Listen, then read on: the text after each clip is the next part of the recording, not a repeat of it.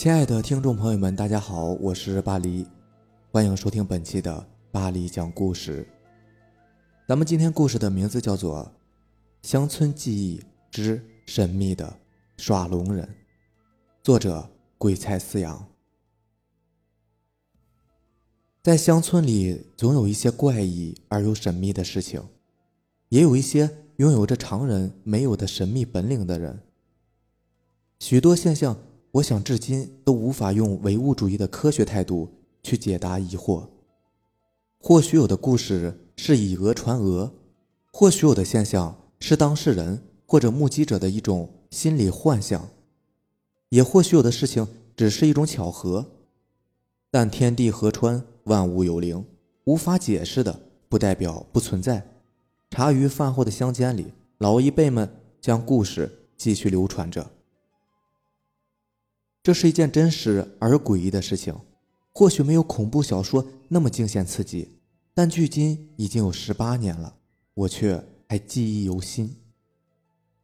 我的老家是在一个地级市里的某个村庄里，地理条件还算不错，山清水秀，四季分明。虽然在事情发生的那个年代里，生活并不是那么的富裕，但也算得上是衣食无忧了。一九九八年。我家还是红土砖黑瓦盖的平房，一间堂房，两间卧室和一间带天井的厨院。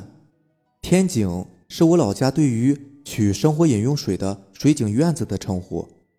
水井不是在室外，而是在小院里，距离做饭的厨房也就四五步的距离，相对那个时期来说，既方便又卫生。那个时期早已分田到户，我家五口人。有农用稻田七亩，除口粮外还能有些剩余，加上养鸡喂猪，种点其他农作物，倒也算得上是家庭经济的一项重大收入。尽管如此，但仍有一些其他偏僻山区地方的人吃不饱穿不暖，所以那个时候村子里经常会有一些挎着大布袋、手持木棍、穿得破破烂烂的人沿街乞讨。用我们老家的方言来说，这种人叫做叫花子。大多数的叫花子都是讨米而不要钱财，因为他们也知道没有几个村里人可以施舍钱财的，能有一碗米都是善心之人了。对于这类乞讨者，我并不害怕，尽管小时候奶奶经常告诉我不要接近他们，小心他们将你抱走。真正让我害怕的。是一种与平常的叫花子差不多，但是手里边却是拿着一条花花绿绿、吐着蛇信子的大蛇的乞讨者。他们会走到人家门口，玩耍着蛇，脸上带着笑，念叨着好心人给点发财钱。这类人让我们村里人极其的厌恶，可又无可奈何。厌恶是因为总觉得他们带有一种威胁的意味，无可奈何是因为。大多数人都害怕他们手里的蛇，就算不怕蛇，也怕他们冷不丁的给你弄出什么幺蛾子。但也有一种乞讨者，我既觉得害怕，又觉得神秘，我无法用文字来表达我们老家方言对于这类人的称呼，就且称之为耍龙人吧。这类乞讨者并不多，或许一百个过路的乞讨者中难有一个耍龙人。挎着一个红黄相间的布袋，手里拿着一根油滑光亮的木棍儿，木棍上镶嵌着一条用黄布做成的一米多长的龙，龙头龙尾有须带鳞，随着持棍者的走动，活灵活现的摇头摆尾，就像是老家正月里的时候灯笼的缩小版一样。对于耍龙人，我家里是非常敬畏的，一来是。他们无所谓你给钱或者是给米，有时候或许只是要一碗茶水喝。有建房的人家还会给予一番指点，有丧事的人家他们也绝不进门。更让我觉得神秘怪异的是，耍龙人路过的地方，连狗都夹着尾巴蹲在角落里一声不吭。换做其他的过路人或者乞讨者，狗见了都是会狂吠不止的。而我要说的这个故事。就和耍龙人有关。一九九八年的一个深秋，一家人晚饭过后，父母趁天还未完全黑的时间，去了田间里，将晒干的稻草运回家里的厨房，用作烧水做饭之用。奶奶带着我和妹妹坐在她的房间窗口，就在这个时候，突然窗外传来一声声像是鸟类的悲鸣声，哇哇的声音极其的悲惨，却又干涩刺耳。就在我并不以为意的时候，我的奶奶却猛然的抬起了头，站起了身。老人家望向窗外的后山竹林，半晌后，悠悠的叹了一口气，像是自言自语般的念叨着：“乌鸦头上过，无灾必有祸呀，只怕是又有谁家有人去了呀。”奶奶，你在说什么呢？我好奇的问道。乖孙儿。刚才有鸟叫，那是乌鸦的叫声。我们这里说乌鸦叫，祸事到，只怕又有谁家有人去世了。这乌鸦飞过我们的屋后叫的，只怕与我们家也有点联系吧。哎，人呐，世事无常，有福也有祸，有祸躲不过呀。奶奶摸着我的头发，感慨着和我说着，神色之间充满了些许的悲哀。我并不能完全理解奶奶说的话，安静的坐着，想着这个人去世了，和乌鸦能有什么关系呢？天色暗了，父母也从田里边回来了。收拾过后没多大一会儿，一个人骑着一辆二八自行车停在了我家屋门前，喊着我父母的名字。我们出门一看，来的人是我父亲的三弟，也就是我的三叔叔。还没等我和妹妹争先恐后的称呼他一声。三叔叔一个踉跄，便抓住了我的父亲的双手，哭出了声。一个二十多岁的汉子哭得红了眼，想必来的路上就是哭着的。父亲很惊讶，连忙问老三：“你怎么了？出了什么事？”三叔叔止住了哭，一屁股坐在了我母亲提过来的木椅上，带着哭腔说道：“大哥、嫂子，他亲家娘二哥去世了。”啊？你说什么？怎么去世的？什么时候的事儿啊？父亲大为惊讶，抓着三叔叔的肩膀问道，眼睛也稍微泛了红。母亲也停止了倒茶的手，放下茶壶，走进了我们。我突然有点想哭，眼泪在我的眼眶里打着转转。三叔叔断断续续的说了事情的经过。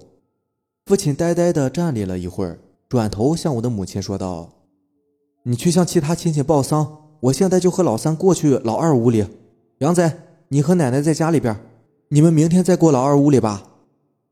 说完，连衣服都没有换，快步从堂屋里推着自行车就随三叔叔去了。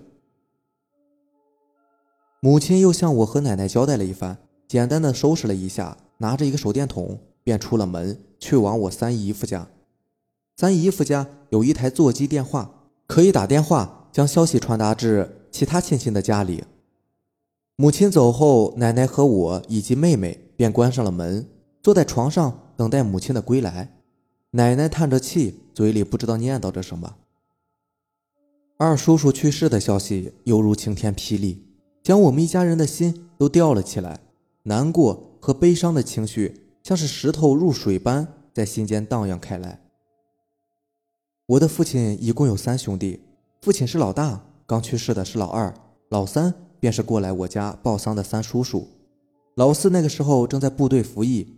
对于我来说，过世的这位二叔叔和我极其的亲近。母亲怀我妹妹的时候，因为违反了计划生育政策，不得已只能躲避他乡亲戚家，而我没人照顾，家里人便把我寄养在二叔叔家里生活读书整整一年的时间。二叔叔对我既严厉又很疼爱，对我比对他的亲生女儿，也就是年纪小我几个月的表妹还要好。好吃的好玩的尽先让我挑，无微不至，关爱入微。二叔叔怎么会突然死亡呢？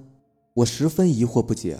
在我的印象里，二叔叔是一个高大健硕的汉子，年纪还不到三十岁，身体一直都很健康，从来都没有听说过有什么病痛。有一身的力气和一手精湛的泥瓦匠手艺，为人极其的厚道热情，性格脾气也很好，也从来没有与人发生过什么口角矛盾。村里谁家有个什么困难，他总是热情帮忙，做事尽心尽力。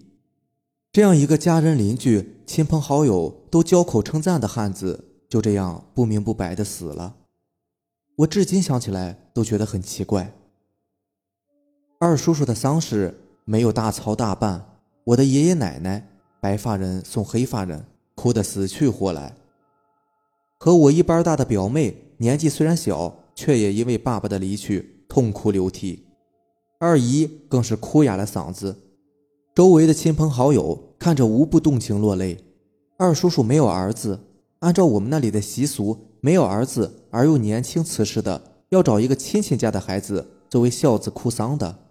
无疑，只有我最适合了。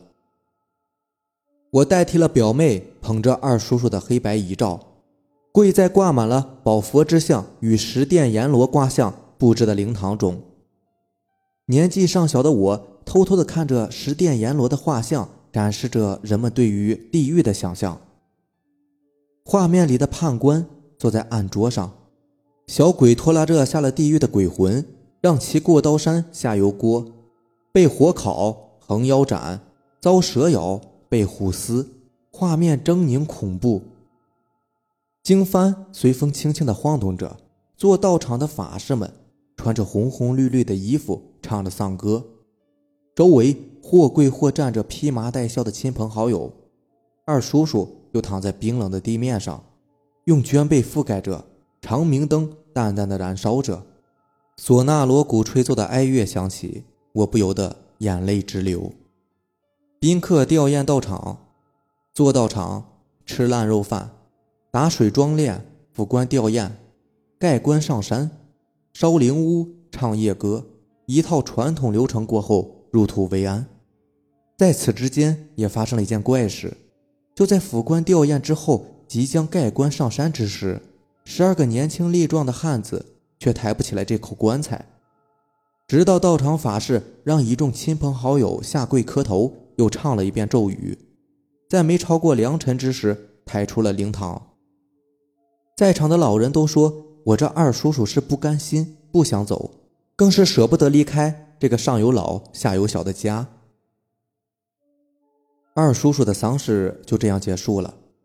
远处的亲朋好友们大多也都各自回家了，充满着疑惑不解。却又因为丧事事务繁多，不便过问的父母以及一群就近的亲朋好友纷纷围坐在了一起，询问着二叔叔的死因。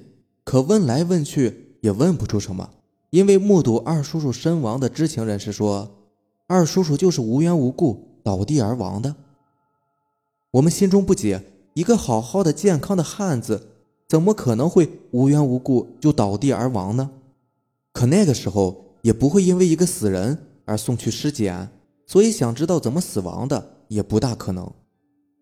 就在我们唏嘘不已的时候，一直默不作声的中年男人开口了。但中年人的开口更让我们觉得事情诡异而又神秘起来。老队确实是无缘无故倒地身亡的，我跑出来抱起他的时候就已经断了气。这个事情有好几个过路的人都看到了，但是。这之间还有一个事情，我现在想起来都还是提心吊胆的。中年男人开口说道：“这个中年男人是二叔叔家不远处的邻村人，和二叔叔一样，也是做泥瓦匠的手艺人。有时候有这方面的活儿，两个人会彼此通气儿，一块儿去干，所以也算得上是熟人了。”中年男人的开口让我们转头看向了他。中年男人顿了顿。端起还没有收拾的局面上的一杯自酿的白酒，喝了一口，然后娓娓道来：“老队死的那天，我是和他在一起的。当时我和他在我们村的一户人家里边建房子，这个老队的媳妇儿也是知道的。刚好那天是主人屋子里边新房收顶的时候，主人留我们吃饭，席面很丰盛，足足一大圆桌的人。只是我也没有想到，这是老队最后的一顿饭。我们吃饭的时候。”本来也没有喝什么酒，本身大家伙就比较累，所以老板也没有劝。但是吃的时间比较长，因为开饭比较早，并不是多么着急回家。就在我们吃饭的时候，主人家门口出来一个叫花子，说是叫花子也不能完全算。他穿的是像那种道场的先生一样的道袍，挎着一个布袋子，手里边还拿着一个木棍儿，棍子上头顶着一条龙。这种人你们应该都见过的。这个人走到了这家主人的门口，主人家里边挺好客，可能也是因为他家里边新房收顶吧。男主人心情也不错，于是立即从饭桌上站起了身来，走过去邀请那个人一块进来喝点酒。但是奇怪的是，那个人就站在门口朝我们看了看。没有说话，扭头就走了。主人跟着他走到门外，连忙问他是不是嫌弃家里边饭菜不好，还是怎么回事？今天新房落定，如果你不吃饭，那我就给你拿几块钱，给你一点喜饼吧。本来想着这个人要不就是进来一块吃饭，要不然就是接受老板的分红。可奇怪的是，那人摇了摇头，表示什么都不要，却是对主人说了一句极其不吉利的话。我们在场的人当时都听到了。这个人说的是什么呀？我父亲着急的问道。他他当时说的是，我们当中有一个人身后站了黑白无常，而这个人看着强壮有力，其实魂魄已经消的差不多了。这黑白无常就是等着他吃饭呢。吃完这顿饭，黑白无常就会带走他的。中年男人带着些许的惶恐，结结巴巴的说道。我们都没有说话，尽管对这个神秘的耍龙人充满了好奇。见此，中年男人继续说道：“这人的话让这个房主人特别生气。你们都知道，人家新房收顶也算得上是一件喜事儿。可这个人口无遮拦，竟说些死人什么的话，还直言说这里面有人没了魂魄会被鬼带走。所以我们都觉得这个人不是个神经病，就是故意找事儿的。但是这主人对他也算是已经客气了。”那也犯不着这样说的，于是主人不搭理他，这个人也就走了。我们也没有多大在意他的话。老队当时还说了一句：“这种人信不得啊，这种跑江湖的就是诈钱的，估计是嫌老板你给的还不够。”我们继续吃饭，没多一会儿，人也就陆陆续续的走的差不多了，只剩下我和老队还有主人一家了。我们之所以没走，是因为主人家的房子后续还需要我们刷墙面所以就留下来和男主人谈一谈，他想怎么刷，刷什么档次的。我们沟通的差不多了，准备起身回家的时候，老队还没什么事儿。我记得老队是吃了两大碗饭的，也没有喝酒。但是我们站起来的时候，他就歪了一下。老板当时还说：“你又没喝酒，怎么跟喝醉了一样？”老队也只是笑了笑，没有说话。站起身，稳住了身子，就往这个门外走。还没有走出主人家的泥坪。就摔倒在了门口不远的地方，我立马就跑过去抱住老队。当时老队已经眼珠都泛白了。我当时心里边一开始也还没有往那个耍龙的那个人身上想，只是慌了手脚，不知道该怎么办。这家新房的男主人也匆忙跑出来，急得不知所措。就在这个时候，我突然就想起那个耍龙人说的话了，他说的也太准了，说有人死，立马就有人死了。我于是跑到马路上去看，但是那个耍龙的已经不见了。中年男人说完，喝了一口白酒，又叹了一口气，泛红的脸上带着一丝愧疚，好像在责怪自己为何不早点拦住那个神秘的预言死亡的耍龙人，问问是否可以化解一样。我们谁也没有责怪他，只是像自我安慰一般的说着：“人死天定，一切自有结束。”只是可怜了一家老小。最后，中年男人点了点头，站起身准备离开。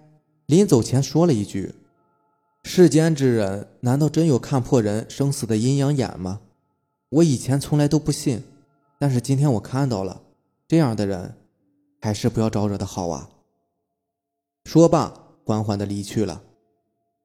事情已经过去十八年了，耍龙人在八年前就已经慢慢的很少了。至少很少有人看到，直到现在，我总能想起这件诡异而又神秘的事情，谁也没有办法解释这一切到底是巧合，还是这种人真的有这样的本事。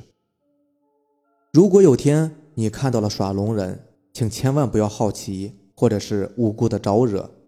世界之大，无奇不有，神秘而又诡异的事件，我们的眼前隔着一层看不透的薄纱。好了，这就是咱们今天的故事了。如果你喜欢咱们的节目呢，希望能够点个订阅，并且希望你能够分享给你更多的小伙伴吧。然后，如果你也有比较精彩的灵异故事想分享给大家的话，可以私信我，或者是给我留言，或者是加我的 QQ 微信四五七五幺七五二九。行，那让咱们明天见，拜拜。